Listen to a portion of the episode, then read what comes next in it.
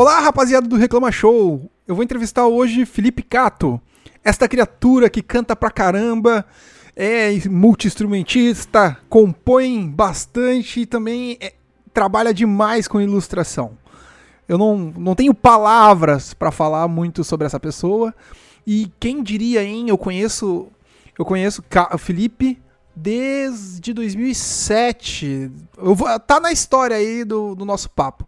E também eu vou pedir que vocês, se puderem, compartilhem esse podcast com quem vocês quiserem, com qualquer pessoa que seja, seja através de Facebook, Twitter, Instagram. E também, se puder me ajudar, eu peço também que seja através de PicPay.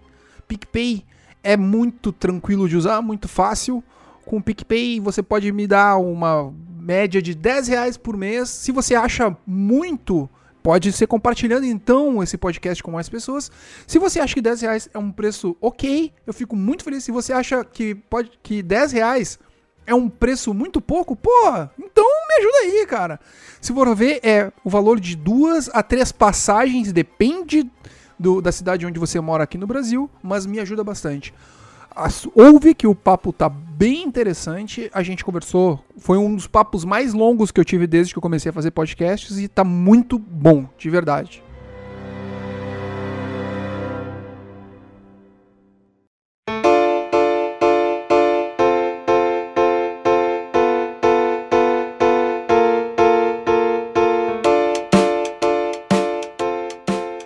Comecei a conversar com o Jojo Aí o Jojo, assim, ah, eu tô tocando com. Tenho tocado com, com, com Johnny Hook, tenho tocado com o Felipe Cato. Eu falei assim, cara, tem uma notícia para te falar. Ironicamente, eu já fui guitarrista da banda do Felipe Cato. Aí ele assim, o quê? É verdade. Aí eu, Pois é, mas por um curto período eu não cheguei a tocar com ele. Pois nem lembrava dessa história, gente. Quanta coisa. Ainda bem que vocês existem para fazer com que essas memórias nunca morram. Gente, quanta coisa. E foi ontem, né, gato? Foi ontem. Foi on... Eu não tô preparado para ser velha ainda. Foi, foi. Foi tipo. Eu não tô, não tô pronta. Foi ontem. Aquele mundo já foi destruído. ah, foi divertido. É, o mundo que a gente viveu não existe mais. Foi divertido. Ah, foi ótimo. O que aconteceu foi que a gente conversou bastante, aí ele falou assim, eu não sabia. Daí eu falei, ah, teve a, a banda que era, inicialmente era Cátios Corujas, aí aí entrou eu, que aí eu fui inclusive na, na, na, eu fui, eu lembro que a gente vocês estavam fazendo a masterização do CD lá na no, no, no Music Box na, na Benjamin, o Groove, que Sim, sim, sim. Que rolou todo o assunto, enfim, né? E aí eu lembro que que tu gravou algumas faixas ficarem abertas, não lembro como é que foi a história. Rolou um show que rolou um show que era que foi lá no, onde agora é o Bate Macumba, mas era um, um bar onde a Cacau trabalhava, não sei se lembra dela. Sim, sim, sim.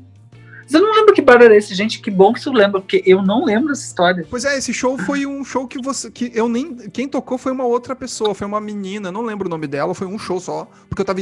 Ari a Ariel ou, acho, ou a Cássia? Eu acho que Ariel. Acho que foi esse. E aí eu tava em São Paulo, daí quando eu voltei, aí, tipo, foi muito rápido, assim, sabe? Eu, tudo foi muito rápido, e aí quando eu voltei, tu já tava também indo pra, pra Nova York, se eu não me engano. Foi isso, né? Foi. Eu não lembro, foi bem nessa época. Foi o momento pré-Nova York, que foi muito louco essa época. Foi tudo meio muito rápido, assim, porque eu cheguei de São Paulo, tu, tu tinha. Eu também passei por Curitiba, uhum. onde eu falei com uma, uma, uma, uma, amiga tua de Curitiba. Eu fiquei, eu acho que um final de semana lá. Eu não lembro o nome dela agora. Enfim, mas era uma menina. Maísa? E. Maísa. Maísa. Isso. Sim. Aí eu voltei de. Voltei, cheguei em Porto Alegre e a gente falou muito rápido. Tu foi pra. Foi assistir pra, pra, pra Nova York. Deu mais ou menos uns seis meses, um ano, uma coisa assim. Tu voltou. A gente falou muito rápido e tu já foi pra São Paulo também. É, foi muito louco. Foi tão intensa essa época da minha vida. Tipo, eu fico pensando, foi muito bem vivido, eu lembro profundamente, assim, foi. Mas foi muito rápido, foi bem breve, né? Eu já tô morando em São Paulo mais de 10 anos. É, então, foi mais ou menos nesse período de tempo, porque eu acho que tu tinha ido pra, pra, pra, pra Nova York, acho que foi 2007 ou 2008? 2007 inteiro eu fiquei lá. Isso, aí tu chegou, voltou pro Brasil em 2008, né? É. E aí quando tu chegou, tu ficou acho que uns 3, 4 meses aqui e já, já foi para São Paulo. Foi, não, eu fiquei, eu, fi, eu cheguei aqui em, eu cheguei em Porto Alegre em 2008, E aí eu fiquei em Porto Alegre gravando e fazendo minhas coisas até 2010. Foi quando eu vim para São Paulo. Eu vim para São Paulo em março de 2010. Então faz 10 anos. Isto. Eu lembro que eu tava em casa assistindo TV e tu apareceste, eu acho que foi no Jô.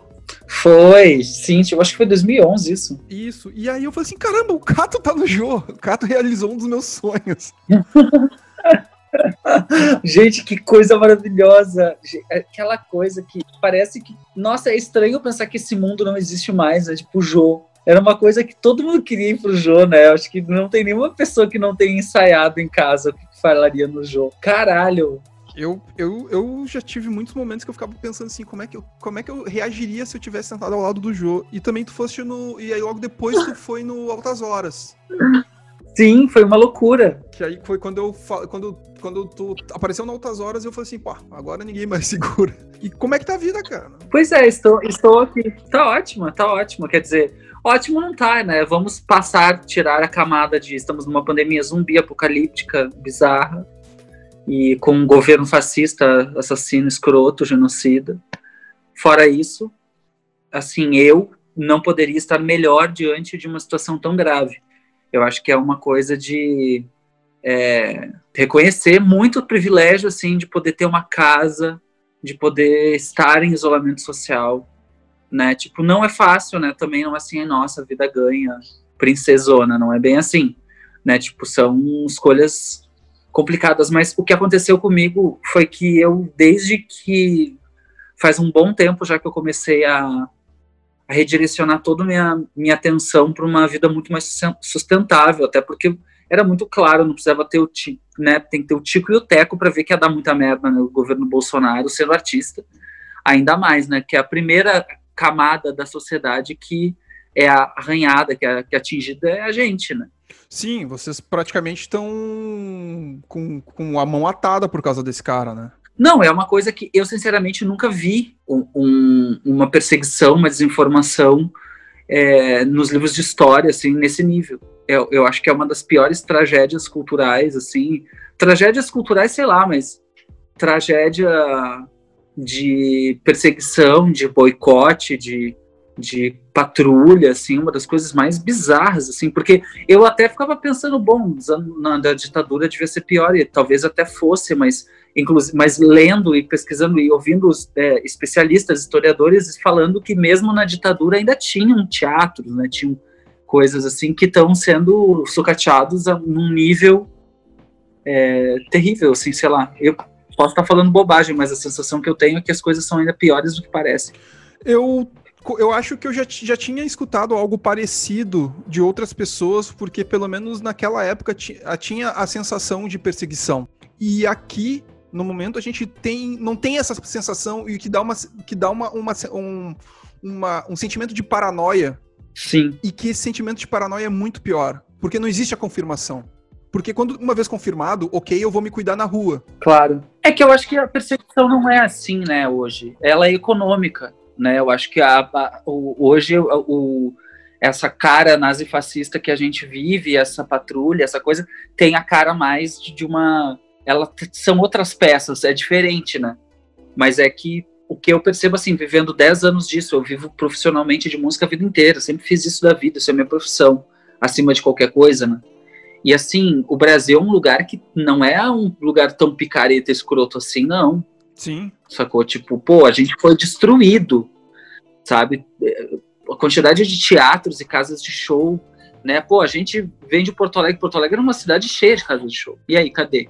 A gente veio de uma época que era, a galera tinha banda, que, pô, tu, tu tinha banda, tu tinha casa em Santa Maria, só o, o, Rio Grande do Sul sozinho era um polo tão poderoso de, de circular a banda que a galera nem saía, nem precisava sair. Hoje em dia, assim, tu vê que os, me, os maiores medalhões da música brasileira estão trabalhando assim também com recursos ridículos, sabe? É, com uma equipe reduzidíssima, assim, é uma coisa muito grave. A gente a gente tá. É que esse desmanche vem acontecendo, eu acho que tem até um pouco pós 2014, né? Não, pós 2014, não, pós, pós 2015, Sim. 2016. Eu, eu percebo que esse. É, no golpe, né? Isso, pós-golpe Eu percebo que. Ficando cada vez mais foda, assim. Que, exatamente. Eu, eu, percebo que muito do, do, do, de amigos meus que trabalham com música, que trabalham com. Eu trabalhei com produção de, de show e evento de 2000 e, 2007, 2008 até 2016. Eu vi muito de, de, desse espaço aqui no Rio Grande do Sul diminuir. Uhum. Diminuir mesmo. Só que, só que eu tô trabalhando ali pro Sim. show acontecer. Uma coisa é estar tá ali trabalhando pro show acontecer, outra coisa é viver do show, mas como o artista em si, né? Uh, eu, eu queria te perguntar também isso. O impacto que isso tá no teu dia a dia e também o impacto da, da, da pandemia em si também, né? Cara, incrivelmente para mim, é, eu acho que eu cheguei nesse ponto da minha vida muito preparada para o que ia acontecer. Eu realmente agradeço as deusas, porque por mais claro que eu tô preocupado, a gente não sabe quando que vai voltar. As atividades culturais são as últimas a voltarem à normalidade. Eu não tô preocupado com isso agora. Eu acho que a gente tem. Eu tô tentando não me preocupar com o futuro tão a longo prazo, porque para mim, se eu chegar no final de julho, uhum. já tô ótimo tá ligado? Bem, esse é um pensamento de guerra. Eu acho que a gente tem que encarar as coisas dessa forma. A gente está vivendo um momento muito grave. Então, assim, diante de, um, de uma coisa tão absurda, para mim, assim, é, eu continuo fazendo minha yoga. Minha vida sempre foi muito é, voltada para minha rotina, porque como eu viajo muito, eu preciso manter algumas coisas de rotina muito fixas, senão eu fico louca, literalmente. Eu preciso malhar, eu preciso tipo ter ter algumas coisas diárias assim que eu faço, faça chuva ou faça sol. Então o meu Marte em Virgem me ajuda um pouco. Mas é, então assim continuo e, e eu cozinho, eu gosto de fazer tudo. Então assim eu já sou uma pessoa muito simples, então essa simplicidade me ajudou de ser né, uma pessoa que gosta de, de ficar em casa, tem a minha, minha rotina muito tranquila. Então, assim, eu produzo, assim, todo o meu trabalho de qualquer jeito. Então, nesse sentido,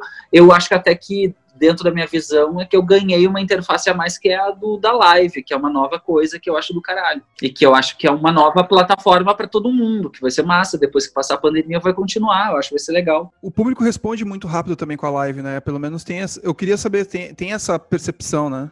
É uma outra coisa. Eu acho que a gente vai. A gente está caminhando assim. Bom, e aí, questão da pandemia é isso, só fechando. Artisticamente, para mim, é isso. Eu tenho. O, o, meu trabalho como artista nunca mudou. Eu estava refletindo sobre isso, assim. Eu. Bom, tu me conhece desde os Correios de Porto Alegre. Continua igual. É a mesma coisa. Não muda. A gente no Brasil, a gente, para ser artista no Brasil, a gente tem que ser um grande truqueiro, porque é, eu acho que essa é a beleza de ser artista no Brasil é que a arte atravessa todos esses estados. Eu já trabalhei com uma equipe gigante, eu já trabalhei sozinha. E, e o resultado do meu trabalho independe disso. Sabe, eu acho que essa, essa, essa consciência também de que é, o que eu faço é o que eu sou. Então, acho que esse pensamento filosófico, que eu tô Sim. super louca disso, de pensar assim, o que eu sou é o meu trabalho, então eu tenho que sempre assegurar que isso se preserve, apesar de qualquer contratempo, porque eu vou ter que levar isso comigo para qualquer lugar, sabe? Eu acho que enquanto eu for dependente, é, eu vou sempre me frustrar com as coisas. E sinceramente, assim, ó, eu não posso, eu não, eu não tenho tempo para ficar com medo de Bolsonaro, não. Sacou? Tipo, eu acho que é um chamado muito grande para as nossas questões mais práticas e espirituais e e, tipo assim, o que, que a gente pode fazer agora? Sacou? Tipo, o que, que eu posso almejar? O que, que eu posso fazer como artista agora? É, eu acho que se eu é, não ter essa reflexão, assim, não tiver essa reflexão dentro da minha própria vivência, o que, que eu tenho a dizer? Não tenho a dizer nada. Então eu fico quieta, fecho o celular e vou dormir, que é melhor. Eu acho que é um, um teto. Assim. Esse assunto ele é muito pertinente porque eu, eu comecei a acompanhar, desde 2018 um pouco antes da, da, das eleições, eu comecei a acompanhar vários podcasts e também canais de, de, de esquerda muito mais ativo, muito mais ativos e presentes do que outros que eu acompanhava. E a maioria das pessoas do que eu acompanhava falam a mesma coisa que tu tem dito agora, que é praticamente é não poder uh, deixar a coisa te abalar, manter isso como algo presente e fazer com que a, a esquerda ocupe mais espaços, né? Que ela não, não, não precisa também. Total. Não precisa ser uma esquerda cirandeira de ficar discutindo muita coisa, porque talvez muitas vezes a gente está afastando as pessoas que são a massa da, da, da, da, de boa parte das pessoas, né? Porque eu, semana passada, ou semana retrasada, enfim, eu não lembro, eu estava escutando uma entrevista do Jonga, onde ele falou assim: muitas vezes Sim. o cara que está virando massa não entende esse papo que vocês que vocês tenham esse conhecimento, né? Vocês com, com, com um argumento acadêmico não entende isso. Aí vocês começam a falar umas discussões que não é necessária no momento e o cara vai realmente escutar o babaca do Bolsonaro que vai falar que vai matar bandido. Ele não, não, não tem esse necessidade.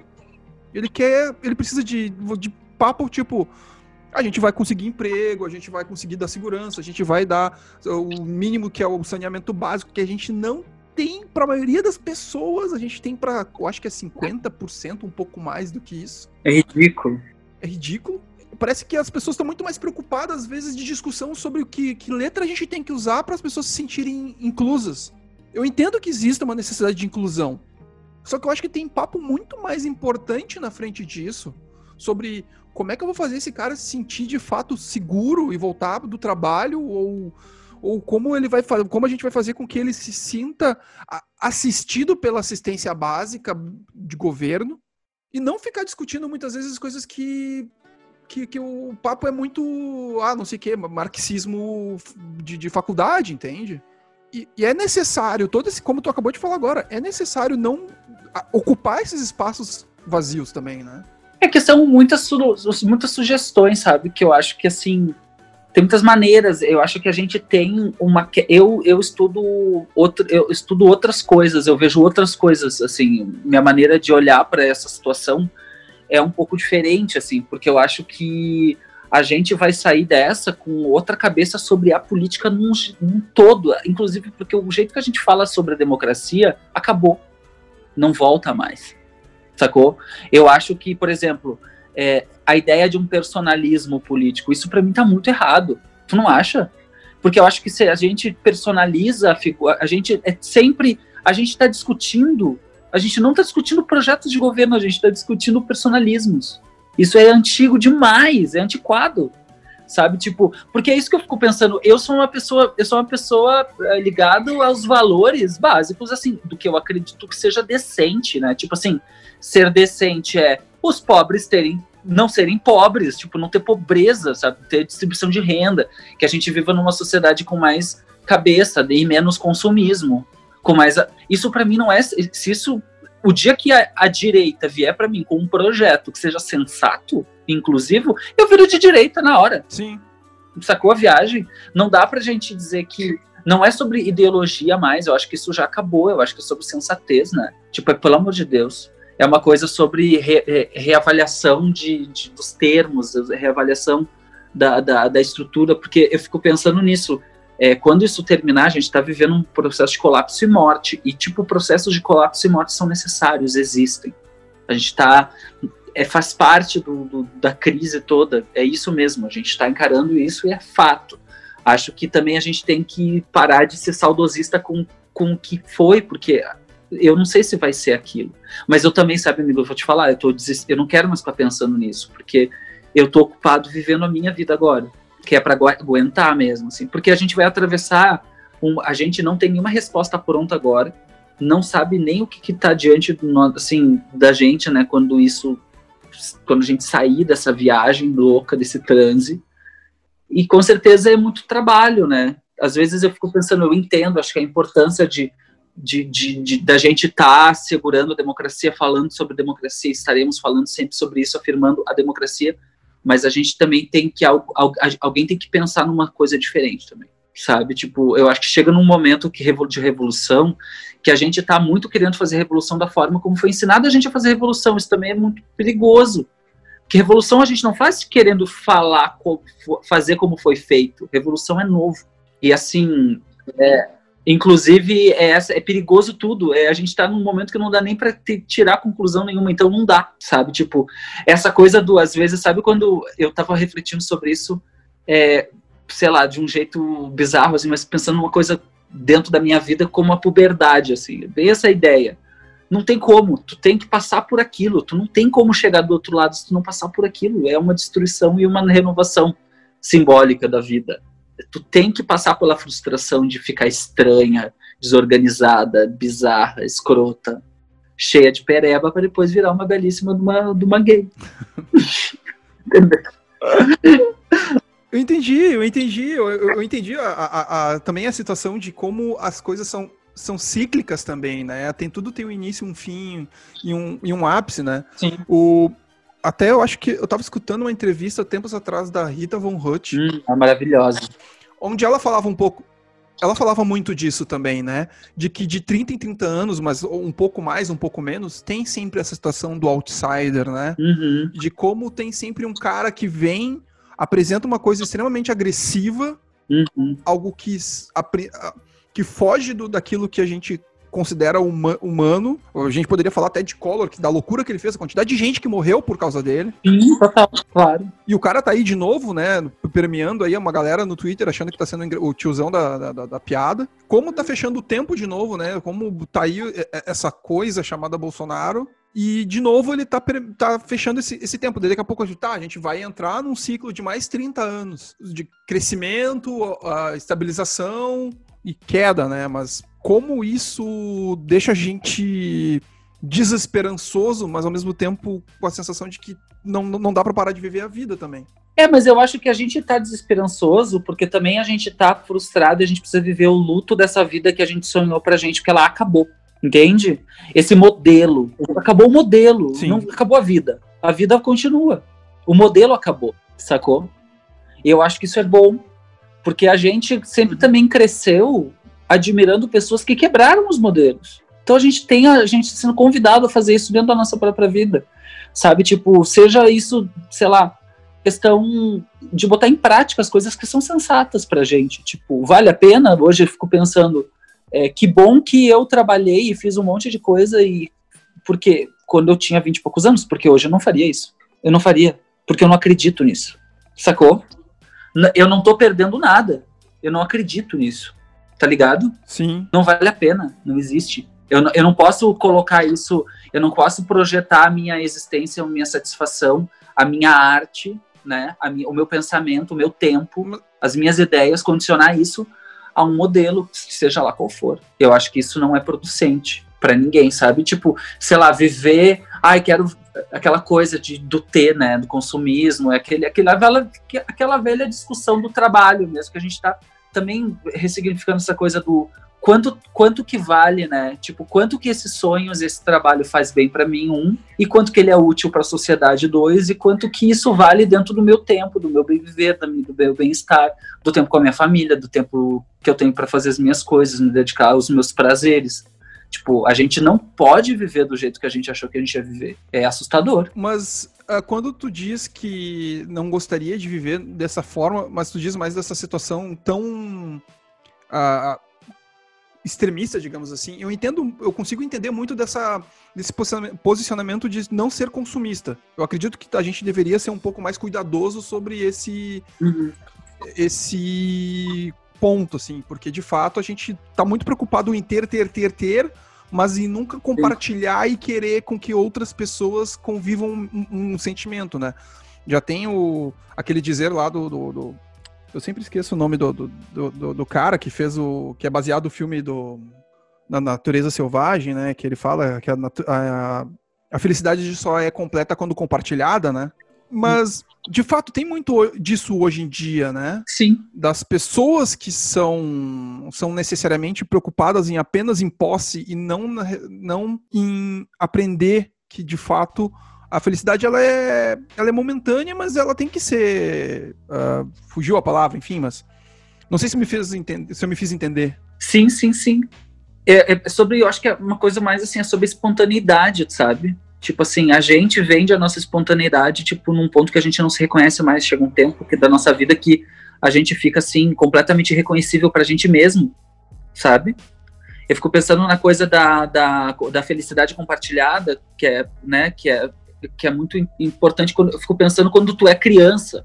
O ímpeto da criança é de dividir, não é de segurar. A gente é ensinado que não pode emprestar. Porque a gente quer emprestar. E a gente quer pegar o do outro. É ou não é? Quem que é que fala que não é para dar? Sim. Sacou? A gente, o nosso ímpeto é sempre partilhar. Só que a gente é criado numa sociedade que, que é assim, o, o patriarcado social, ele é assim, tipo, não tem para todo mundo é uma grande competição. Tipo assim, então tudo é nos valores do masculino. Por exemplo, Tá todo mundo aqui, tá todo mundo de boa, todo mundo podendo falar o que quer, todo mundo podendo se expressar, mas só me importa se eu tiver nos 10 mais. Pra tu tá nos 10 mais, eu vi o Rico da Lanção falando uma coisa interessantérrima. Ele falou: eu não vou imbecilizar o meu processo pra estar tá nos 50 mais do Spotify. E é sobre isso, né? Eu acho que é, tudo bem, eu acho que tem várias camadas do que a gente quer atingir, mas quando tu chega, essa é só uma alegoria, porque eu trabalho com, com em um mundo que ele é muito ele é muito voltado às aparências, ele é muito visado, eu acho que ele também traz, né, exemplos muito claros sobre outras coisas, mas é isso, tipo, isso tá dentro das empresas, isso tá dentro de, tipo, de qualquer coisa, essa, essa competição louca, assim, tipo, que é impossível de você conseguir cumprir com tudo, sabe? É uma perda de tempo. A gente precisa se dedicar menos a esses valores patriarcais e mais a coisa do compartilhamento, de tu ser vulnerável, de tu estar tá numa, por exemplo, quer ser, de tu ser um artista, Sim. mostrar o, o, o teu posicionamento político, porque o teu posicionamento político é fundamental, né? Tipo assim, como é que tu pode ser um artista que se diz é, que tem público LGBT e não se posiciona sobre isso? Isso não, não tem mais no século XXI. Né? E nunca foi legal, nunca foi legal. Sim. É, hoje em dia não tem como tu não se posicionar, né? A pessoa que não se posiciona dá, dá margem para pro, pro, pro, pro agressor, né? E se posicionar faz parte de uma coisa que eu acho que é, é uma nova ideia do estar e ser no mundo, que é através das telas também. Isso é parte real da nossa vida. A gente estava né? A gente teve a transição, ainda tem uma projeção muito maior, mas eu acho que cada vez mais o tecnológico invade nossa vida privada de uma maneira que tu não tem como te mascarar, ou tu não tá ali. Aí também tu não vai estar tá ali, tu não vai brincar no jogo de se promover e ganhar teu dinheiro. Sim. Não é? Só que, só que ao mesmo tempo é uma coisa tipo dessa desfragmentação, assim, porque a gente é criado para ser uma coisa, tipo, então você tem que ser guitarrista, entende? Eu sou guitarrista, quem é você? Eu sou um guitarrista.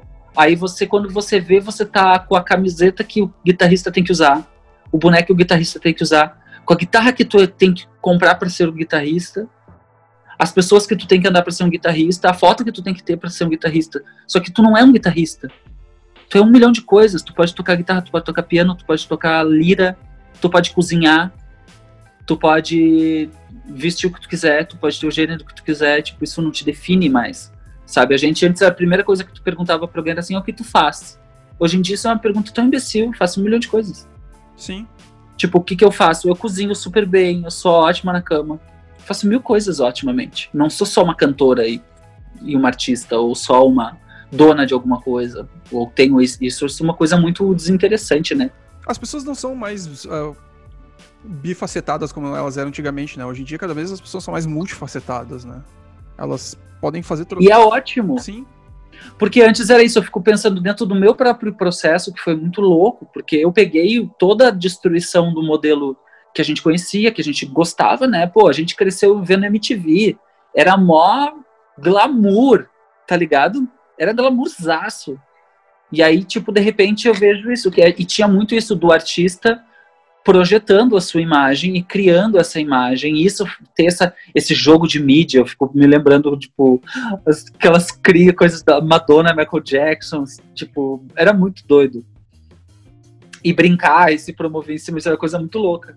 E aí, de repente, eu vejo que isso é uma coisa que hoje não cabe, porque assim, tu tem o teu espaço onde tu projeta tua arte, tu tem o teu espaço de falar politicamente, tu fala com as pessoas nas lives, tu tem o teu público que te conhece dos teus shows é um, é um compromisso que tu tem de ser uma pessoa coerente com tudo isso que é inevitável, faz parte dos tempos, né? Isso é ser um profissional, um artista, não só um artista, mas qualquer profissional. Tipo, tu não vai num dentista fascista.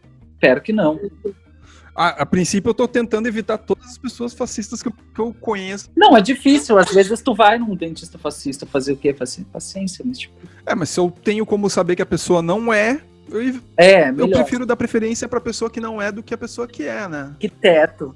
Eu tô, assim, num, nível de estresse com que muitas coisas, até com, com, como eu falo nas redes sociais, porque num futuro isso uh, pode vir a, a, a, me complicar profissionalmente, mas eu tô preferindo não me privar dos, do, dos meus sentimentos posicionamentos políticos. Não, não vai, não vai te privar de nada. Imagina, tu não vai querer trabalhar com uma pessoa que não pense assim. É, não. Tu não merece sair de toda essa merda e ainda ter que baixar a cabeça pra um fascista. Tu acha que tu consegue como ser humano? Não consegue mais. Eu acho que esse é o ponto. A gente chegou num limite que quebrou uma coisa em nós que não volta mais. Eu acho que quem conseguir ouvir piada de tizão saindo dessa pandemia, ouvir uma piada de tiozão na cara, sem, sem ficar louca, o mundo mudou. O mundo não tolera mais isso. Eu acho que não. Eu acho que vai ser cada vez pior. Eu acho que vai ficar cada vez mais difícil as pessoas manifestarem esse tipo de coisa. Por isso que está tendo esse, esse barulho todo, né? Essa reação. O mundo foi, foi muito. A gente progrediu muito desde os anos 90, eu acho. Todas as coisas, assim, progrediu muito perto do que era, que era um, uma idade média. Sim. A, ainda é uma idade média, mas já foi bem pior. É, eu acho que muito também do que eu acabei de. A gente já acabou de falar, eu sei que apontei muito dessa discussão de que, de que a esquerda ela tá muito mais preocupada com certas coisas. Eu entendo que é extremamente necessário. Eu me desconstruí pra caramba em cima disso. Eu entendi muito disso. Eu me tornei o amigo que pra, pra, eu perdi contatos de, de, de, de, pessoas, porque eu sou o cara que, dependendo da piada que tá acontecendo, eu falo assim, cara, não tem graça essa piada. Me explica qual é a graça. Claro que ser essa pessoa tem que ser essa pessoa. E é exato. Então, com o tempo, eu perdi contato com pessoas que não me chamaram mais para sair, porque eu sou o cara que, quando dependendo faz acontece algum tipo de piada, eu falo assim, cara, isso não, essa piada é machista, essa piada é homofóbica, essa piada é, é racista, essa piada não sei o quê. E aí, com o tempo, percebi que algumas pessoas começaram a se afastar. As que ficaram, eu tô prezando pra caramba, assim, sabe? Total. Mas, mas é sobre isso. Outras, eu, mas ao mesmo tempo eu não me sinto nem um pouco mal. Nem um pouco mal. Total, gata. Total. Tu sabe que eu tenho parente que eu não falo mais e não voltarei a falar. Não voltarei a falar, não preciso disso. Não sou obrigada. Para mim é uma falta de respeito, eu sou uma pichona, olha para mim apertou 17, vai se fuder, não tem obrigação, não. É, na, na... eu acho que também tem pessoas e pessoas. Por exemplo, é difícil, mas assim, eu acho que eu até entendo, sei lá, pessoas mais velhas, ou aquela coisa, assim, eu dói, mas eu entendo. Agora, gente da minha idade, sabe, desculpa, eu realmente acho que é um problema de espiritual. Eu não acho que é um problema. Assim. Não é uma questão de ideias, isso não é ter ideias, isso é ser uma anta. Você é uma louca e um psicopata. É, na minha família surgiu surgiu uma suspeita de que um, um, familiar nosso tivesse apertado 17. Os meus primos enlouqueceram, assim, sabe? Tipo, como é que vocês vão votar nesse cara? A gente é preto, caralho! E aí, aí até no grupo da família mandou um fora Bolsonaro dias atrás e, e eu fiquei assim, nossa, tá. É, mas é uma coisa tão profunda a agressão, sabe? Porque tá tudo, sei lá, eu fico, sou muito a, a grande doida filosófica, e, enfim. Adoro esse teto, mas é que eu acho que tá tudo muito amarrado dentro desse pensamento muito patriarcal, que é um grande problema. Sabe? É o mesmo problema, porque assim, tu, é uma cooptação de mentes. É tipo uma coisa bizarra se tu for parar pra pensar. Sabe, tipo, é esse patriarcado que tá tudo, tem tudo, tudo a ver com a supressão do feminino, né? Supressão da, das mulheres e de todos os seres que, que têm algum é, que trazem o feminino consigo, é um ódio mesmo, um grande ódio. E aí o que acontece é que a pessoa, tipo, acaba, por exemplo, sei lá, uma, uma pessoa super pobre que vota em Bolsonaro também tá tomada daquele ódio, sacou? Ela também, é, ela também sofreu. Sim. E ela também quer pegar, porque assim, o que tá por trás de toda a campanha do cara é que ela, ele atiça o ódio nas pessoas ali. E esse ódio é muito poderoso, sabe? E as pessoas estão cansadas, as pessoas são ignorantes, as pessoas acham que se resolve tudo no tiro mesmo. E elas perderam completamente a noção, assim. Ou são, sei lá, são doidas. Não sei. Acho que tem vários tipos de eleitores do Bolsonaro, assim. Mas essa coisa do, do, do opressor, do oprimido, que, que quer se que quer é, se infiltrar dentro do opressor ali para não ser mais não levar mais na cabeça então a pessoa que faz isso inconscientemente ela não sabe que ela está fazendo isso mas ela tá cagando de medo de levar porrada, talvez, né? Então tu vê essas bichas que são tipo umas maricona que resolvem ter esse pensamento bizarro que tu não entende, é uma síndrome de Estocolmo, é tipo isso. Para mim só pode ser isso. É uma síndrome de Estocolmo, tipo. Sim. É, realmente. É uma loucura. É um alto ódio também, porque quando tu tu cresce sendo uma minoria assim, né, recebendo tanta violência assim, eu acho que para tu virar um, uma pessoa com alto ódio, assim, tipo, ao ponto de se anular completamente, eu também vejo isso, sabe? Tipo, de se anular completamente, assim, e tu virar uma bicha de direita, é, sabe? Tipo, anti-homofóbica. Sim, extremamente contraditório, né? Tipo, existe. É uma, é uma disfunção de algum lugar, é um trauma aí. Não é normal. É um trauma. É, é, é traumático, é algum tipo de violência aí muito pesada. Não é possível. Eu sei lá. Sempre acho que é bom acreditar no, na humanidade um pouco. Apesar da gente estar nessa situação de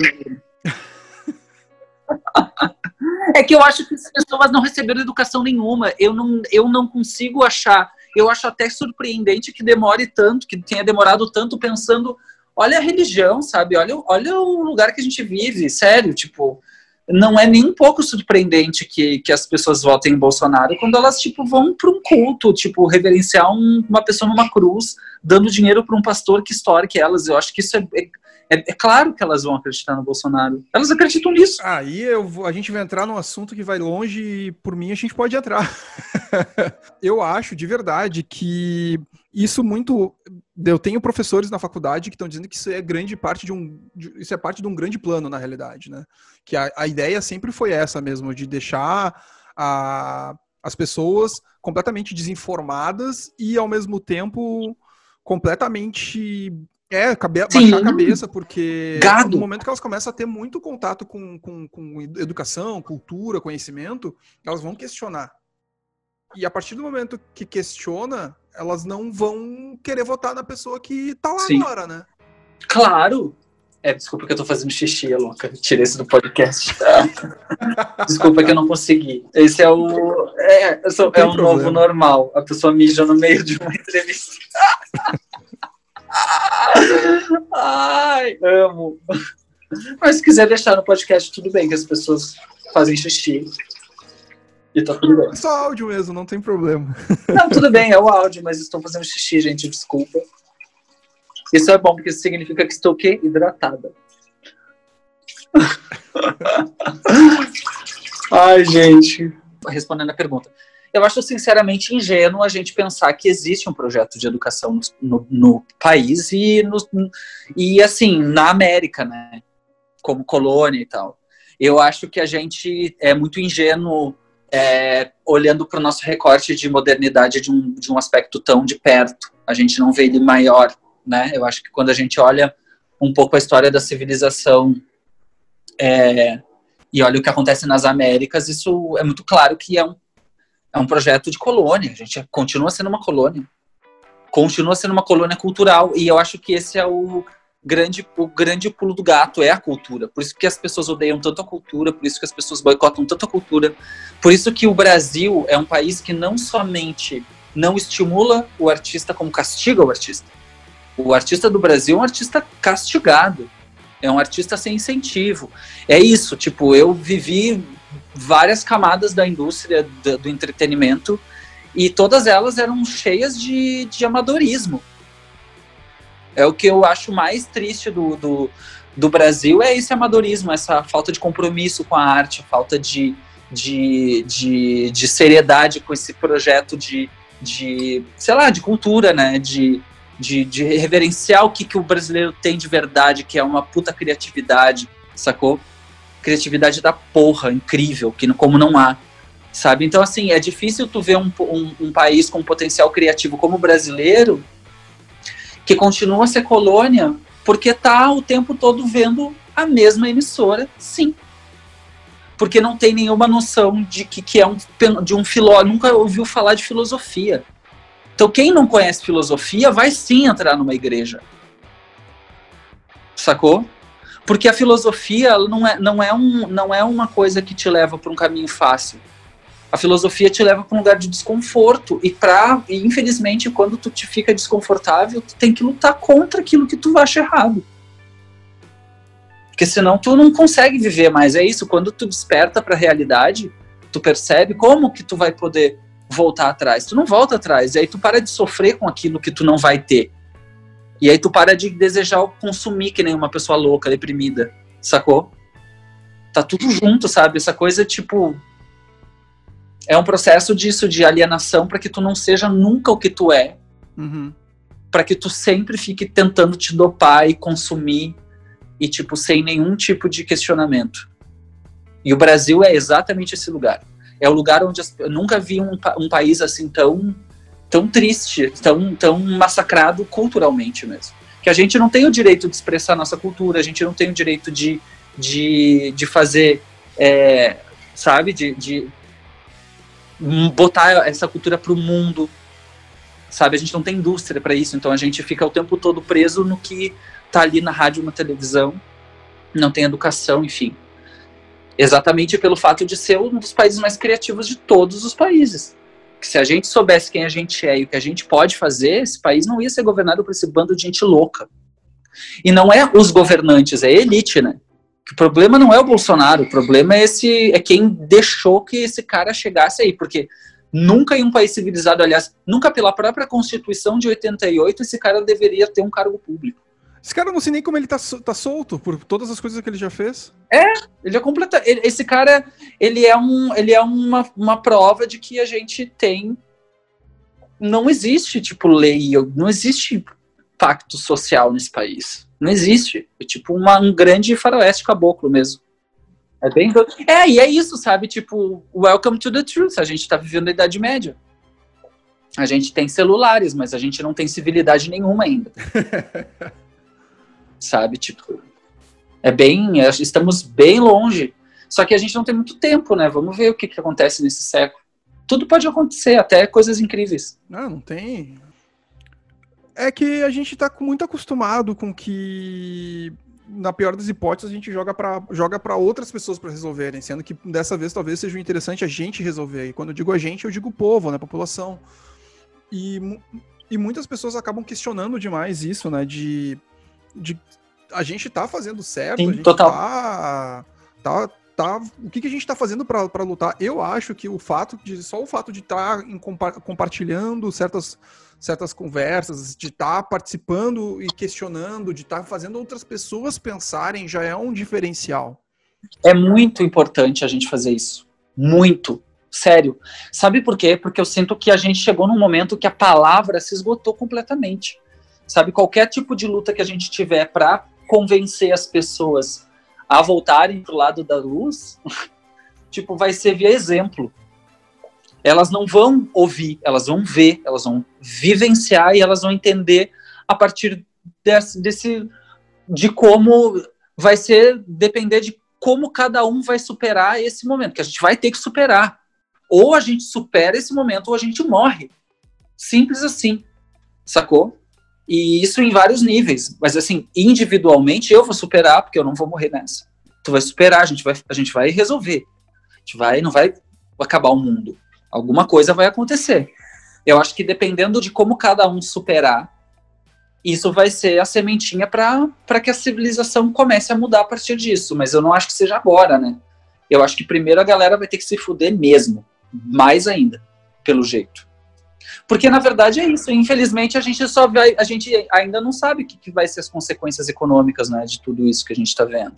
Já sabe, já dá para saber. Talvez a gente vai ter um aumento absurdo de desempregado esse ano. A gente vai chegar no final do ano com Porra. com um monte de gente passando, passando fome, sendo que não precisava passar fome, sabe? A gente vem de, um, de, um, de uma economia onde tinha diminuído a faixa de, de, de, de miseráveis para pessoas que conseguiram chegar ali na faixa, na, na, na, na camada Sim. D, começo da C, e elas caíram agora tudo para E de novo, porque pois é, loucura desse governo, muito assim, rápido, assim, sabe? E é uma... Não, não tem como. Como é que tu vai defender isso? Não tem como. Ah, porque entrou em voga essa, essa cultura uh, essa cultura liberal ANCAP doida de moleque de 12 a 16 anos que nunca precisou trabalhar de verdade, que é sustentada boa parte por esse tipo de gente. Eu sei que eles não votam, mas eles acabam sendo massa de manobra muitas vezes em, em, discussões de internet e que influenciam. Eles são os filhos dos rentistas, né? É, muito disso, assim, tipo, gente que nunca trabalhou e que escutava. O... Filhos de rentista. O, que escutava o pai em casa falar coisa como imposto é roubo. É. Mas perguntar por que que, que, que é imposto, aí eu não sabe explicar, sabe? Ah, são as contas que eu tenho que pagar. É, mas é essa falta de educação, né? Porque assim, a mediocridade, ela não tá assim, as pessoas confundem, né, a, a, a classe média, a classe alta com algum tipo de erudição, não tem? São um bando de gente burra. Sim. Não tem nenhuma educação, sacou? A classe média do Brasil é uma classe média, a única classe média do mundo que, que consegue ganhar dinheiro sem ter nenhum pingo de educação. Tu já viu uma coisa dessas? Uma, uma sociedade inteira baseada em gente chucra, que não estuda, que não, nunca lê um livro. Sabe? A gente fala do problema da educação, assim, ah, do problema da educação. É, não, assim, é na, na coisa tipo, ah, na galera pobre, super, é. Mas não pensa que a educação que a classe média consome é boa, porque assim, ou então a classe média, sei lá, porque assim, o que eu vejo é que são as pessoas que cultuam a deseducação. Eles cultuam isso. Eles se gabam de ser, tipo, é essa mentalidade do, do, da pessoa que é tipo empreendedora, entre aspas, que é filha de alguém uhum. que tem dinheiro que vai empreender, então não estuda, porque não precisa estudar. Não, eu te entendo e. Sabe? Sei lá, tetos. É que eu conheço muita gente assim, que tipo assim, que é branca, rica e que não tem um pingo de noção, sabe? Não sabe ler um, nunca lê um livro e tem grana, tá ligado? Nunca lê um livro. E essas pessoas estão lá, esses são os heads de, de, de, de empresa, esses são os políticos que estão ali. São pessoas que tratam a vida como se fosse uma selva, um saque. Sabe? São pessoas que estão saqueando a, a existência dos outros. Sabe? Só querem ganhar dinheiro não, e não pensam em. Não tem, só o dinheiro vale, não tem nenhum tipo de, de nada vale, só isso sabe? Tipo, o quanto a pessoa é, ganha. É, foi uma, é bizarro um eu tive um conhecido meu que ele falou assim, a gente, ironicamente, a gente acabou sendo, fazendo parte de uma geração que a palavra empatia foi divulgada com muita exaustão. E hoje em dia a gente acaba tendo empatia por pessoas de classes às vezes mais humilde, ou então não necessariamente mais humilde, mas de conseguir se colocar no posicionamento de outras pessoas e entender que elas estão passando por um problema ruim. É, porque é que a gente cresceu num Brasil de merda. A geração 2000 não. Eles acham que a pior coisa que aconteceu no mundo é o PT. Entendeu? Eu cresci, eu cresci tipo, né, tipo no Sarandi. Sim. Para mim, o Sarandi era uma coisa em 97, outra coisa em 2005. Era outro mundo, tá ligado? Tipo, eu, no Sarandi não tinha banca de revista. Eu tinha que ir no Lindóia comprar uma porra de uma revista herói. E aí, de repente, tipo, na periferia da periferia da cidade, sabe? As empregadas da, da, da, da minha avó, da minha mãe, tudo podendo financiar casa, comprar carro. Era outra vida. E aí, de repente, sabe, tipo, essa galera que não conhe... e a gente viu né a mudança a gente sabe como era antes e sabe o que, que a gente conquistou e sabe também o que a gente perdeu é eu tive um primo que morava na, no Sarandi também e tive não tenho ele tá lá ainda ele tá trabalhando ele tá trabalhando para ser um na, uma referência na, na, na, no bairro lá que ele é, trabalha com a parte política ah é sim ele tem tem, tem diretos problemas lá da bomba do, do, do Sarandi que volta e meia alaga tudo, né? E ele, ele é um dos caras que tá o tempo inteiro entrando em contato diretamente com a prefeitura para tentar resolver. Ai, Jesus. Pois é, bicha, olha quanta coisa. Sei lá. Política é um teto louco, assim, porque é que eu acho que não dá pra gente falar de política sem falar de autoanálise também, né? Tem, é, so, é sobre isso. Eu, eu desisto de achar alguma solução fora da minha própria relação com o mundo, porque eu só posso hoje não ter medo e poder pensar em alguma coisa, porque não dá para eu delegar isso assim, ficar tão, tão vulnerável, sabe? Eu fico pensando, se eu precisar viver num mundo em que eu ganhe, sei lá, 20 mil reais para viver, não dá para viver nesse mundo, porque é muito difícil, é muito caro, não vale a pena, sabe? A gente não pode construir a nossa identidade baseada em quanto a gente ganha nas coisas todas realmente, porque isso não importa mais. Ainda mais no mundo digital, sabe? Eu vejo isso, isso é uma coisa legal da internet, que eu vejo como essa coisa está é, tá sendo cada vez mais desmistificada. Não sei quanto de verdade, isso é uma percepção breve minha, mas que antes a gente era muito assim de ter que ir morar nos lugares. Eu, eu tive que sair de Porto Alegre para poder trabalhar com música. Hoje, tu consegue criar o teu conteúdo de qualquer lugar. Então isso abre espaço. Pra, eu sinto que a nossa geração, em algum momento, vai sair das grandes cidades né? Tipo, vai rolar um pouco, acho que já tá rolando essa, essa migração, assim. De tu sair desse tipo de coisa, porque tu morar numa cidade que tu paga 5 mil reais de aluguel, sabe? Tipo, São Paulo. Ironicamente, no, no, no que tu fala agora é. disso, né? O, as, o capitalismo em si, automaticamente ele percebe essa, esse movimento das pessoas não, necessidade, não, não tendo a necessidade de ter que ir para os grandes centros, tipo São Paulo, Rio de Janeiro, já começaram a crescer o olho e começar a dizer que talvez casas mais afastadas dos centros, porque as pessoas podem, podem trabalhar de casa, vão, vão ser mais caras.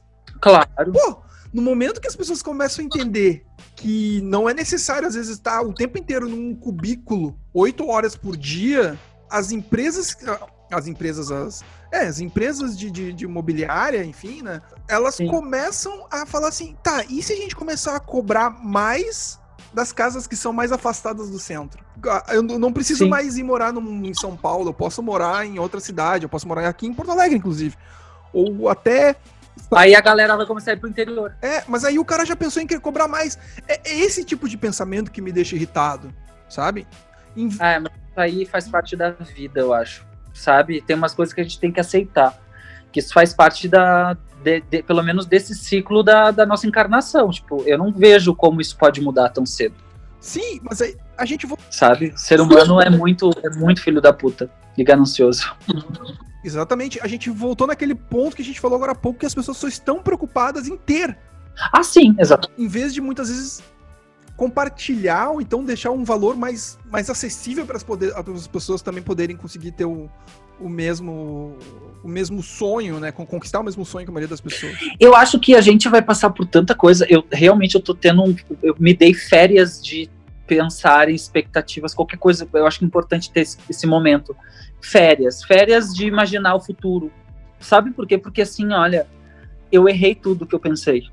Então eu não quero mais me preocupar com isso, sabe? Nesse momento. Tipo, porque eu acho que, uhum. infelizmente, a perspectiva da civilização, do jeito que a gente conhece ela, nesse, neste momento é terrível. Agora, tipo, eu, eu, não, eu não sou obrigada. Sabe? Eu acho que essa, essa viagem do eu não sou obrigada a isso, a gente assumir isso do nosso jeito, é muito importante. Sabe? Porque se tem alguma mudança para ser feita, é, é através mesmo, acho, tipo, de mostrar porque, o quanto que a gente não precisa disso, sabe? Sim. Eu acho que isso é uma, uma reflexão muito de momentos de crise, assim, sabe? Momentos de guerra.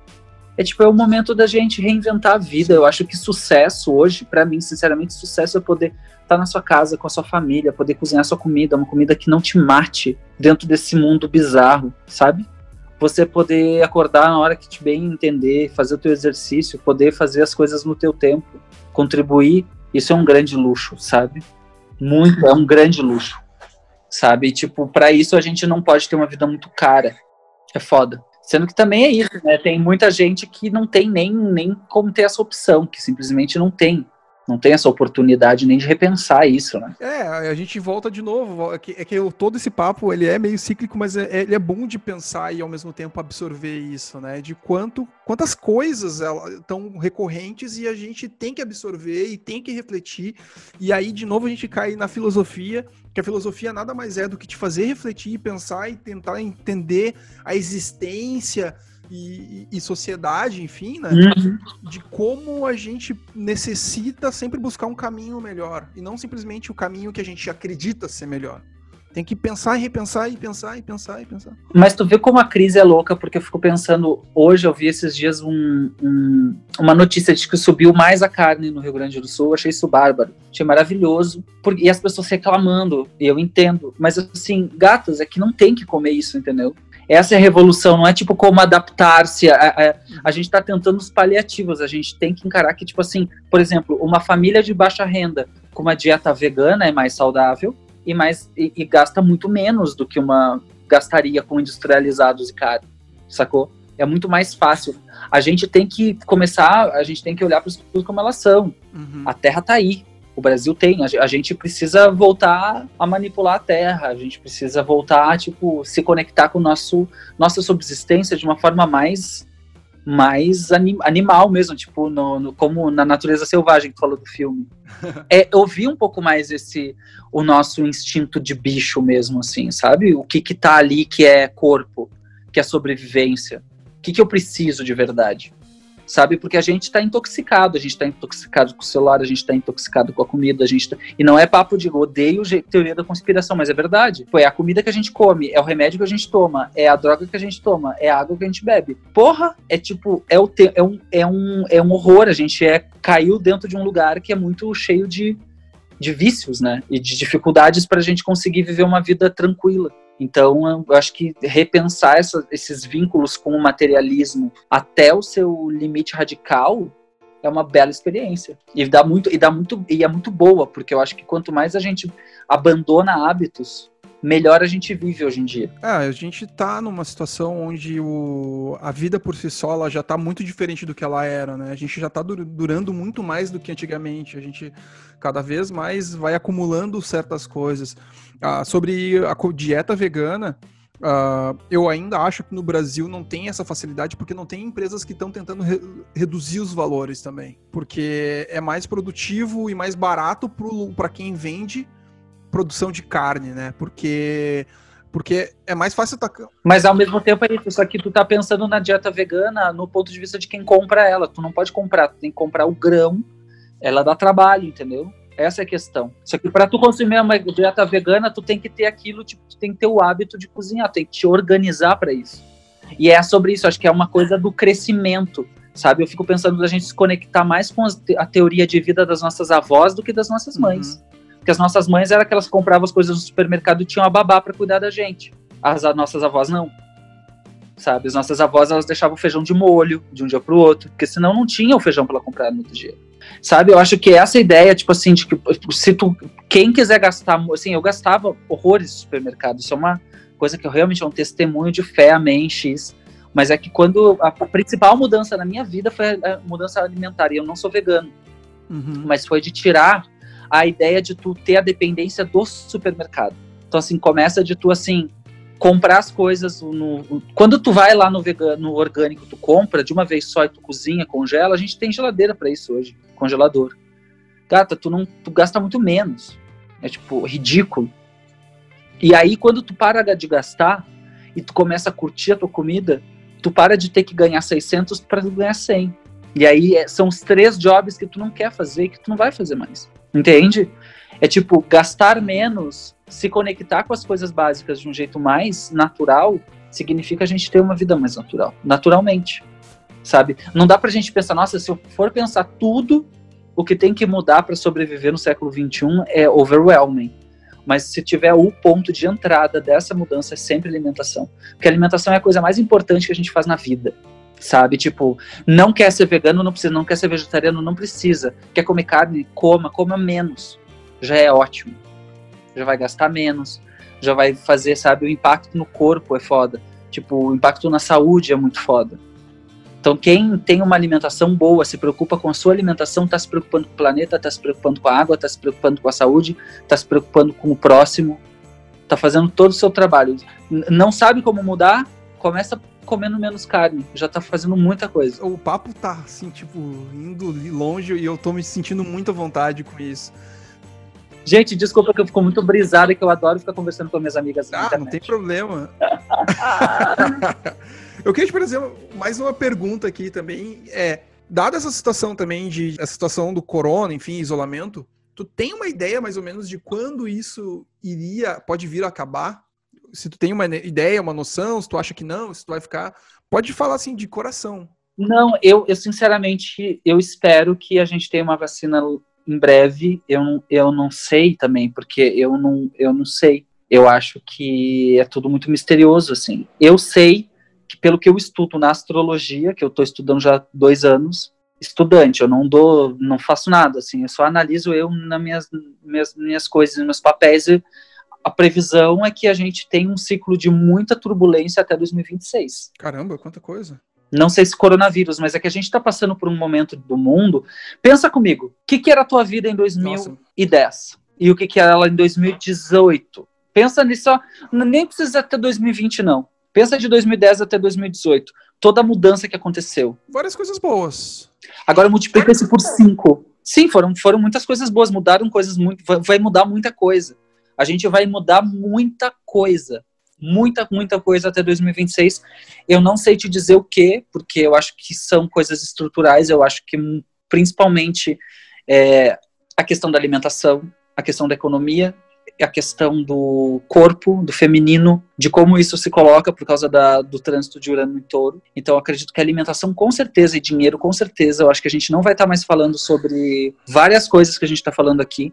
Eu acho que talvez a gente tenha até uma preocupação diferente daqui a alguns anos. Eu acho que a gente vai começar a se preocupar com uma coisa muito séria, que são os nossos dados, que é a próxima preocupação também. A gente tem que ter muita atenção com isso, que isso é o próximo grande bafo, assim, eu acho. Tipo, quando a gente começar a perceber que, que a gente tá, tipo, sendo muito vigiado. Assim, tipo, absurdamente. Isso não é legal. Ah, aí se a gente. O próprio Snowden já falava disso, né? De. É muito. É que a gente gosta da tecnologia, tá ligado? A gente gosta dela. A gente é viciado nela, mas assim, quando a gente para pra pensar que tem uma. que estão assistindo a gente aqui. Sim.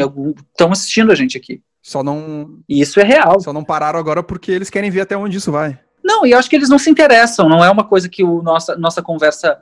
A gente está sendo assistido pelo algoritmo, não pode não ser uma pessoa, mas tem um algoritmo que está assistindo a minha conversa. E esse algoritmo faz toda. está transcrevendo a conversa, sabendo quais são as palavras-chave que eu estou usando, sacou? Tipo, ele sabe qual é o meu rosto. Uhum. Mapeamento, isso não é uma brincadeira, isso é real. A, a transcrição algoritmo, do algoritmo Sim. existe. Eu estou sendo vigiado. Não é por uma pessoa maligna. Atrás de uma, de uma cadeira alisando um gato. seria muito melhor, que eu adoraria, aliás, que fosse esse ser, meio assim, alisando um gato, assim, persa, e dando uma risada maligna assistindo a gente. Não, é um algoritmo. Se eu falar certas coisas, eu posso ter a minha privacidade completamente devassada. E sabe-se lá o que, entendeu? Sei lá. Ah, eu tenho muito medo disso, cara. Eu tenho medo demais, assim, sabe? De que. Por, porque eu já escutei, já li histórias meio absurdas, assim, de casos de de, na, na Europa de casos de caras que não fizeram nada demais, mas eles fuçaram em certos documentos e num, num dia eles estavam voltando do supermercado ou então voltando de, de algum lugar, ele chega em casa, tá a polícia lá e, uhum. e a, com, com o computador dele aberto e um monte de pastas de pornografia infantil, assim, sabe? E o, no, no e no conhecimento geral, assim, da, da, da no, no, conhecimento comum, pornografia infantil é a pouca coisa, a pouca coisa que ninguém, ninguém, ninguém no mundo inteiro perdoa, né? Uhum. E por mais que os caras tentassem provar que eles nunca acessaram essa pasta, uhum. uh, a, a, teoria da conspiração, não tem a, a teoria das, da conspiração em si mesma diz assim, tipo, não, é um crime que tu vai ficar isolado para tua vida, por mais que tu não tenha feito, é implantado no teu computador. Eu, eu, eu, já li coisas assim, eu falei assim, não, não pode ser real. E aí tem, tem a pesquisa, tem pessoas que são preocupadas com isso, que tentam, que lacram a, o computador com trocentos, com trocentos é, avisos de, de anti-invasão, etc. É, é, loucura, assim, sabe? Uh. Mas... Não, eu não me preocupo com isso exatamente assim, sabe? Eu acho que. Só que é uma coisa que a gente vendo quando, como eles, eles usam, assim, os dados mesmo para manipular eleições, nessa né? coisa assim. Ah, sim mas no coletivo, sabe? Talvez. Eu acho que é o primeiro momento. Claro que a gente está sendo visto particularmente pelo algoritmo, sim, tanto é que as propagandas, né, do Google, tipo, é ridículo. Tipo, ah, é sério. É, metadado, metadado é praticamente o que, deve, que, que faz a empresa. É uma tecnologia que a gente tá, tem, que, tem que entender melhor como usar, né? Educação. Tem que trocar uma coisa muito nova é isso, sabe? Tipo, por exemplo, eu, eu acho muito conveniente que a gente viva numa sociedade que não criminalizou a fake news Sim. do jeito que deveria ser. Eu acho que assim, o Twitter tem toda a tecnologia para saber de onde estão vindo os robôs. Só que ninguém quer responsabilizar a empresa, entendeu? Por exemplo, eles sabem, eles sabem quem está sendo. É, a gente não é que. Ah, é a fake news, gente, é a internet. Agora vocês que se virem. Não é assim. Existem, existem mecanismos bem fáceis de a gente saber as coisas. Não é uma uhum. coisa tão difícil, sabe? O, não, o Twitter mesmo, ele já, ele, o Twitter mesmo ele já meio que fugiu dessa discussão e ele continua fugindo e aí tem grupos que estão querendo dizer assim, tipo, ah, então se vocês vão fugir dessas discussões, então a gente vai começar a burlar que vocês recebam dinheiro por isso para que vocês começarem a se preocupar com isso. Tipo, o Sleep Giants tem, é um dos grupos, se eu não me engano. Uhum. Amo. Que eles estão tentando, eles estão tentando que as pessoas bloqueiem uh, as pessoas que mais, as empresas que mais fazem uh, grupo patrocinado, uh, façam posts patrocinados no caso, que bloqueiem essas, essas empresas para que o Twitter comece a botar a mão na massa em relação a fake news, né? Mas tu sabe uma coisa que eu fico pensando que é sobre o boicote? Acho que a única forma que a gente tem de lutar hoje em dia é com o nosso dinheiro, porque as, o, o, sistema não vê o indivíduo, o, o sistema só vê o teu dinheiro. E a questão toda é que eu, eu acho que isso é um pensamento, talvez, que eu já boto isso muito em prática, graças a Deus, mas acho que talvez isso seja uma coisa que venha com uma próxima geração. Que a consciência de que quando tu tem tão pouco dinheiro para tu gastar, faz toda a diferença onde tu gasta. E eu acho que eu acredito, tenho sempre o, o meu lema de vida é eu acredito no punk. Eu acredito no punk. Eu acho que chega um momento que teve um momento que era muito ficou muito feio para as marcas ignorarem o, o, o, consumidor LGBT. Hoje, no mês de junho, todas as marcas estão fazendo a sua devida homenagem aos, aos, movimentos LGBT, que antes era muito marginalizado. Eu acho que essa patrulha de uma nova geração, que vai ser muito mais consciente com o consumo, vai fazer com que muitas coisas mudem em relação aos conglomerados. Eu acho que vai ter, vai ter umas mudanças, porque, porque assim, o, tudo, tudo que é, as coisas ficam cafona muito fácil. Assim, eu acho que nesse momento de virada, por exemplo, os jovens não, não têm mais vontade, assim, tá ficando feio para o jovem beber Coca-Cola, por exemplo, sacou? É uma marca que, que hoje não tem o impacto que tinha, sabe? São coisas que vão ficando hum. velhas, vão ficando velhas porque são velhas e cafonas. Então eu acho que muita dessa coisa do consumo exagerado, isso tu vê até no mundo da moda. Sim. É, tá até feio uma marca propor isso. Eu acho que hoje é muito mais quando tu fala em moda, por exemplo, que é uma coisa super presente dentro da discussão de comportamento e tal. Hoje, para mim, moda é styling, não é peça. É tu pegar qualquer coisa que tu quiser e fazer daquilo algo autêntico. E outra, copiar alguém é cafona. Não, a gente chegou hoje é tão individualizado que sim, para tu fazer qualquer coisa que preste, tu tem que inventar uma coisa nova. Então, estimula as pessoas a não copiarem, não quererem sim. ser tão consumistas. Porém, também tem o lado consumista pra caralho, que, enfim. É bem ligado a esse movimento punk que tinha antigamente, né? Que é o movimento do do yourself, né? Que é do it yourself.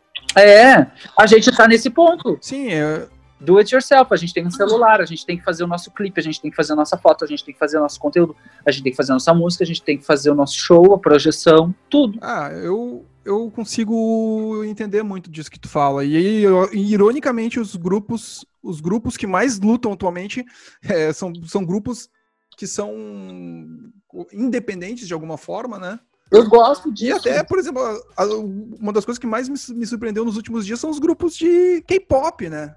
Eles estão lutando de uma forma que eu não vi outros grupos lutarem.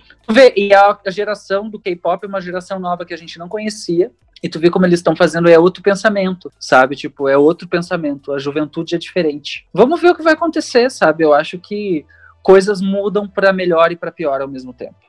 Vamos ver o que vai acontecer agora. Com certeza a gente vai ter uma transformação muito grande com o coronavírus, isso sem dúvida. Não tem como não, né?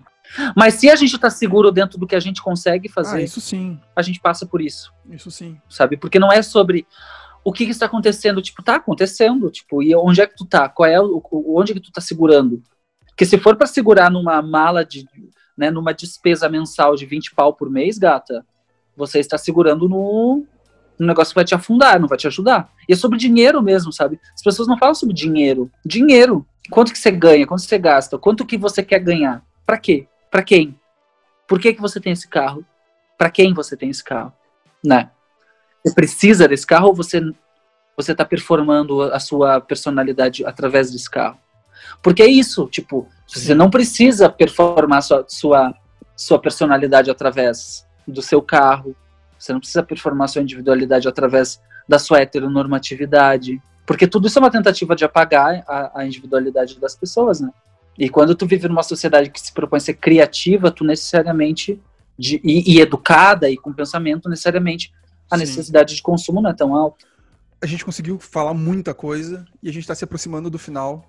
Cato, eu sou muito grato por tudo e faz tempo que a gente não se vê.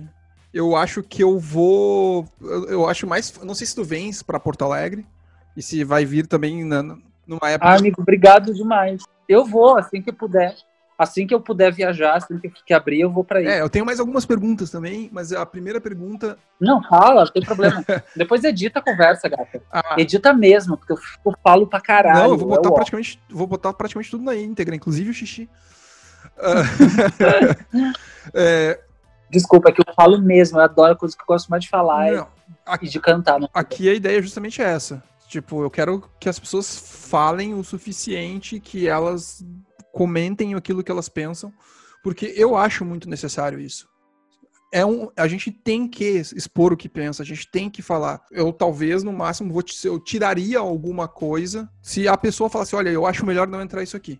Senão, senão eu não. Imagina. É só pelo bem-estar do ouvinte. Ah, mas muitas vezes gostam de, de longo, papo longo, até porque às vezes eu, eu sou uma pessoa que quando eu vou fazer, quando eu vou lavar louça, eu adoro botar podcast. Então, quanto maior ele for, melhor. Eu também, eu adoro.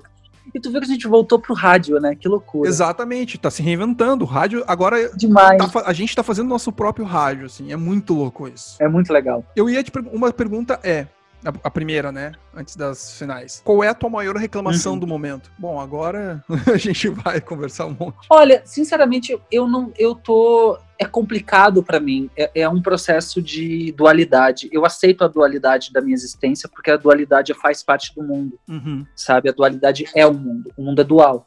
Então, por mais que esteja acontecendo tudo isso, eu quero abraçar. Eu, eu realmente estou vivendo um período de luto muito profundo, não só pelo coronavírus, mas por questões pessoais. Então, eu estou realmente vivendo o que eu tenho para viver agora. Eu não tenho nenhum arrependimento, eu não tenho nenhuma é, saudade, sabe? Eu acho que a vida não é assim. É, é, é, é eu tô assim vivendo talvez o meu momento mais mais é, desafiador espiritualmente Espiritual não assim religião, espiritual do, sobre a minha evolução minha.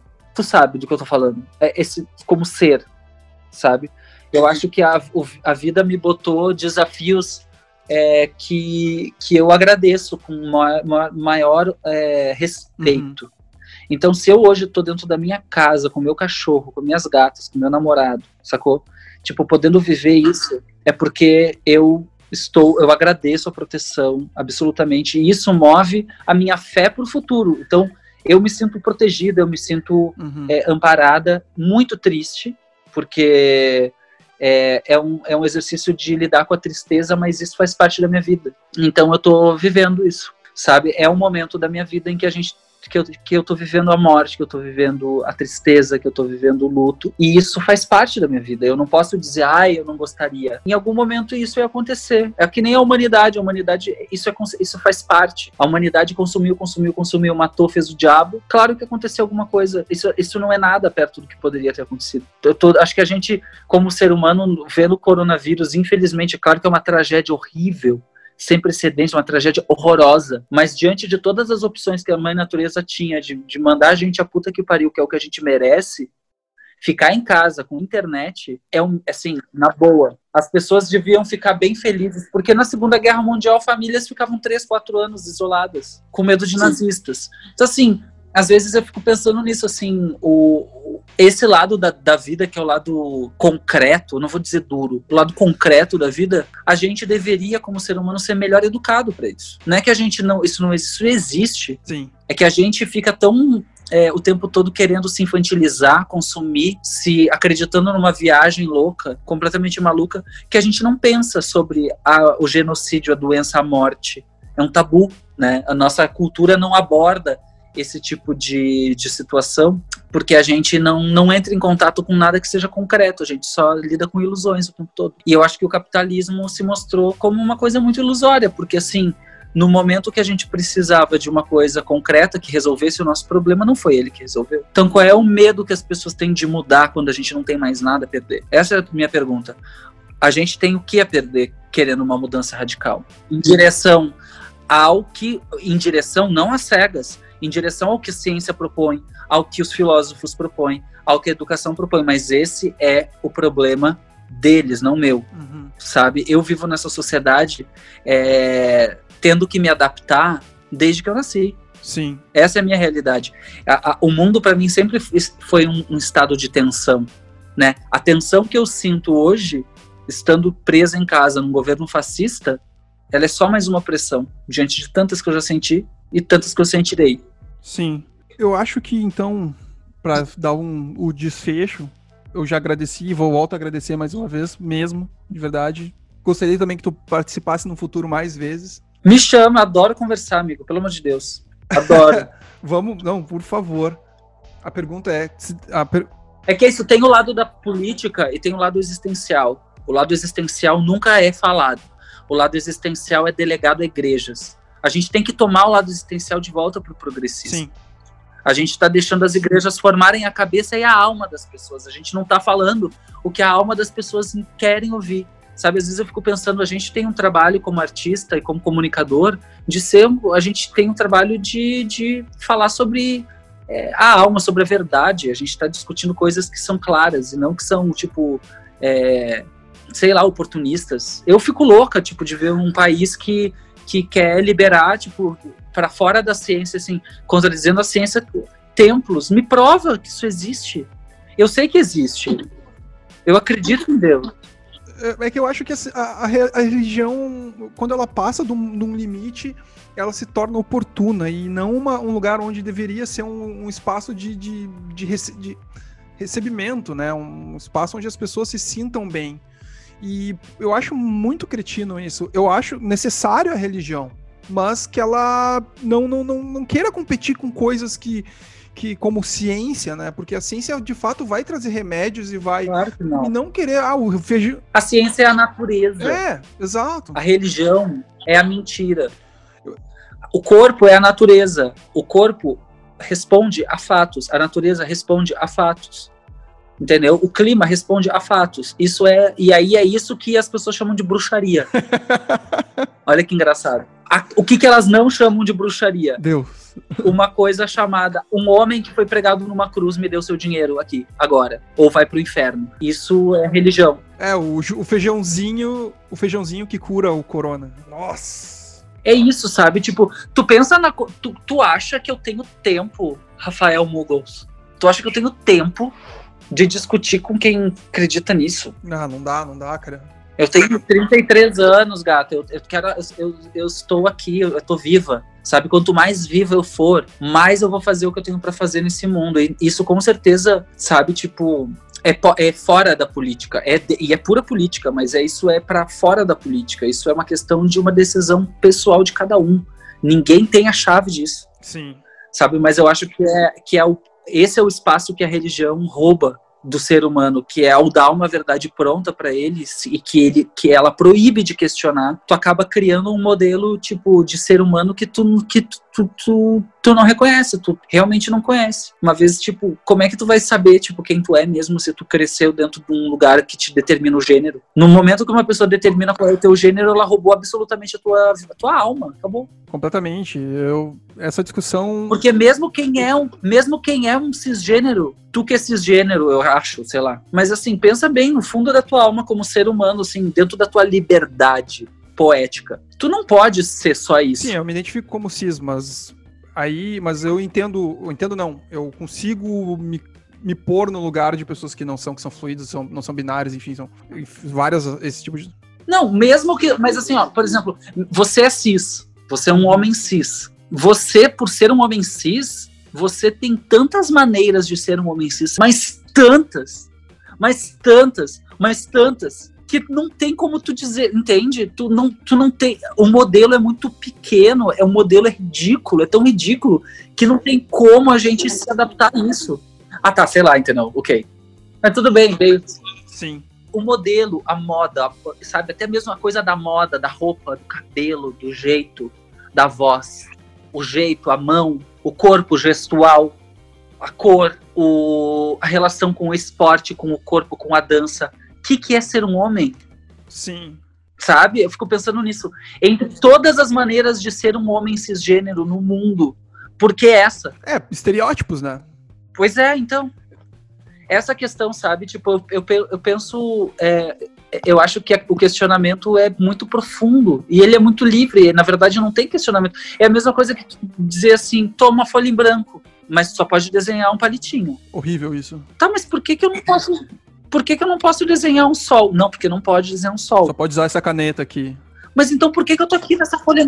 Pra que, que eu abri o caderno? Então? É, só tem essa caneta, não pode usar outra mais nada. A vida não é um pouco isso. Às vezes as pessoas. Eu tenho tantos amigos, isso me dói, amigos que falam de suicídio real, assim. E eu já perdi pessoas muito próximas. Pessoas que não tiveram a chance de olhar para si mesmas de outro jeito, de simplesmente se olhar, porque eu acho que a grande parada da, da vida é a gente se reinventar. Se a vida apertou, a gente muda radicalmente, sem problema nenhum, sem nenhum tipo de julgamento, sabe? A gente se deve essa humildade e essa liberdade de poder. Se a gente está num momento de crise como esse, a gente tem o direito, sim, de, de fazer alguma coisa surpreendente, louca. Sim. E se surpreender, sabe? Só que quando. Por que, que, por que, que isso é tão assustador para as pessoas? Quando, na verdade, isso é o que faz a gente ser ser humano, a princípio. Qual é a diferença do ser humano de um bicho? O ser humano pode se inventar. O bicho não. O bicho é bicho. O ser humano não é bicho. O ser humano também é bicho. Mas o ser humano se inventa. O ser humano tem um corpo que ele performa. Sim. Né? Livremente. Ele tem consciência e, por ter consciência, ele pode ser autêntico. Ele pode romper o instinto. É, ele né? tem consciência, né? Ele pode criar. Ele se torna Deus porque ele cria a si mesmo. Então essa é a coisa que, que a nossa sociedade roubou de nós, a nossa criatividade, roubou de nós a nossa identidade, roubou de nós tudo isso. E eu acho que o processo, o que eu penso assim, se eu vejo uma coisa que é muito concreta como ser humano hoje, que o processo da civilização, pelo menos da cultura e da contracultura, onde eu me encaixo e onde eu, onde eu participo, é de fazer essa desconstrução das pessoas. Eu acho que as pessoas vão ter que começar a tirar camadas, tirar camadas, tirar camadas, tirar camadas, tirar camadas e camadas e camadas até chegar num ponto em que elas se olhem como elas são. Porque sem isso a gente vai estar o tempo todo discutindo, tipo, coisas superficiais. Que não é que são superficiais, são super importantes, mas que não solucionam o problema. Que o problema é esse. Começa no gênero. Eu acho que, eu, eu, eu acho que são mil coisas para serem mudadas. Se eu pudesse mudar uma coisa, seria a questão do gênero. Tipo assim, se eu pudesse apertar um botão e falar o que, que nunca poderia ter acontecido, gênero. Pronto. É, eu acho que o meu conhecimento sobre isso é bem mais uh, superficial que o teu, com certeza. Apesar de eu cada dia mais me desconstruir e querer entrar um pouco nesse a, a fundo. Mas eu acho que esse ponto da discussão de, de, de gênero, ele começa também até no, no, no, lance da nossa palavra, da nossa língua, né? que ela é uma língua que ela depende muito Sim. do que do, da, da, da, do gênero das coisas, tipo é a televisão, Sim. é o, o, computador, é aí é uma discussão que nossa, ela é ela é toda monstrenga, né? Tanto que tem outras línguas que não dependem da, da, do gênero e as pessoas só ficam sabendo muitas vezes do que de, de qual pessoa que a gente está falando quando entra o, de fato o, o pronome, né? Entanto sim, essa sim. discussão de pronomes está acontecendo tanto no Brasil como lá fora, ela é, tem que ser discutida com muita frequência. É, e é uma coisa, se tu for ver, imagina isso em 2008. A gente estava muito longe disso. Ainda melhorou muito, vai avançar mais. Eu acho que eu acredito no mundo que, não, que assim, eu sou não binário, né? E eu sempre fui, na real. Uhum. Sabe? Eu adoro perceber isso. Quando eu percebi que eu era não binário, eu percebi, tipo, gente, foi uma coisa tão boa mesmo. Por isso que eu acho tão importante a gente conversar sem preconceito sobre isso. E, aliás, a todos que estiverem ouvindo, assim, sem, preconce sem preconceito e sem também querer ter razão, porque eu acho que isso não é uma coisa que se, se delimita. Isso é uma coisa que se expande, eu, hein? O ser humano é uma coisa que é muito, pequeno, é muito pequeno, porque na hora que a gente chegar, a gente já tá em outra, entendeu? Nossa, para mim, só o fato de eu poder andar de mãos dadas com um garoto na rua, isso já era o fim, do, isso já era um sonho, impossível. Eu poder sair de casa com batom vermelho hoje é uma conquista muito grande, tá ligado? Tipo, é muito grande, é foda.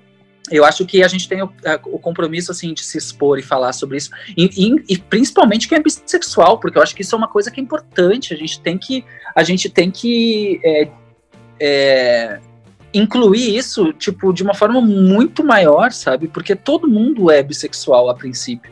é, isso não é uma coisa, sabe? Enfim, é uma coisa que é muito natural, sabe? Uhum. Sim, eu entendo. Mas é um teto meu, assim. É que essa coisa do gênero é uma coisa antiga para mim, sabe? Parece que eu, que eu vim de uma nave, aterrissei e falei, ai, gente, eu não acredito que vocês estão ainda, tipo, usando, fumando dentro do avião. Para mim, gênero é fumar em avião. Igual. Falei, tipo, faz algum sentido fumar dentro de um avião? Ter área de fumante no, no avião? Não, não, não, não faz. Então, não faz sentido. Exato, exato. tipo, é que nem um gênero, de bicicleta. Gênero é que nem, tipo, botar uma cortininha no avião e as pessoas acendem um cigarro. Não faz o menor sentido. É que nem mijar numa parte da piscina e achar que não vai contaminar o resto. É isso. o ser humano não é assim. Sim. O ser humano é uma piscina com água. Você, não é, não é uma coisa delimitada. Se você der um pingo ali, reflete por todos os lados.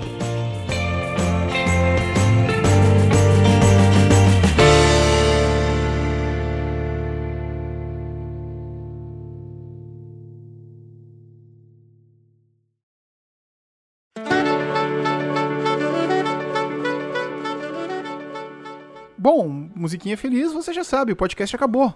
Mas isso não quer dizer que tem alguns recadinhos finais. Eu gostaria de agradecer a todo mundo que tem ouvido os podcasts, que tem de alguma forma colaborado, passado para frente, ou então até sugerido de vez em quando alguma pessoa para poder entrevistar. Eu queria também agradecer bastante a todos os convidados que eu tenho tido até então. São todos especiais, estão aqui ó no lado do coração, no lado esquerdo do peito. E eu também gostaria de agradecer a todas as pessoas que estão de alguma forma colaborando para isso acontecer. Mas eu também preciso reforçar uma coisa que é: eu tenho feito tudo na base do sangue e na base do suor. Eu não tenho praticamente uma pessoa para me ajudar e isso não é ruim. Eu só estou dizendo que eu tô fazendo isso na base da vontade mesmo. Eu gosto muito de produzir. Porém, eu gostaria muito de poder receber algum tipo de ajuda seja através de compartilhamento do, do, material que eu faço, disponibilizo, no, sem um centavo que eu tenho cobrado, mas eu gostaria também de, sei lá, puder, poder, poder ter uma ajuda financeira através do PicPay, com coisa de 10 reais mensais, e isso é, para muitos pode ser bastante e para poucos pode ser nada, mas para mim faz diferença. Então se puder colaborar, tem aí o link no, na descrição. E aí a produção vai ficando cada vez melhor. E também eu, quem saiba, posso começar a entrevistar pessoas cada vez mais conhecidas, enfim. Uh, ou então, às vezes, desconhecidas, mas também com histórias muito interessantes de se ouvir. Certo? Vou ficando por aqui. Espero que você ouça da semana que vem, se você ouviu até agora. E é isso. Abraço a todos. Uma boa semana, ou seja lá, um bom dia, seja quando você estiver escutando.